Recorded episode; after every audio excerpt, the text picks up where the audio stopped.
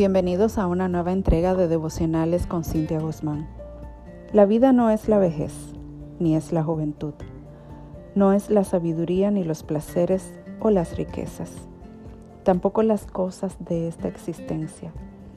Ella es más que su significado y su propósito, más que nuestros logros y conquistas, y mucho más que nuestras fascinantes experiencias tiene su origen y su final en el autor de ella. Jesús demostró tener el poder de ponerla a favor nuestro y volverla a tomar. La enfrentó a la misma muerte y se levantó airoso de ella. Su muerte nunca ha sido un asunto de religión, sino de vida, demostrando ser quien dijo ser.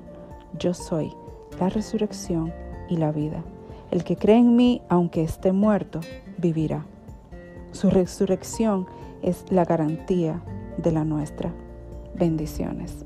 Tomado del muro de Lucy Cosme en voz de Cintia Guzmán.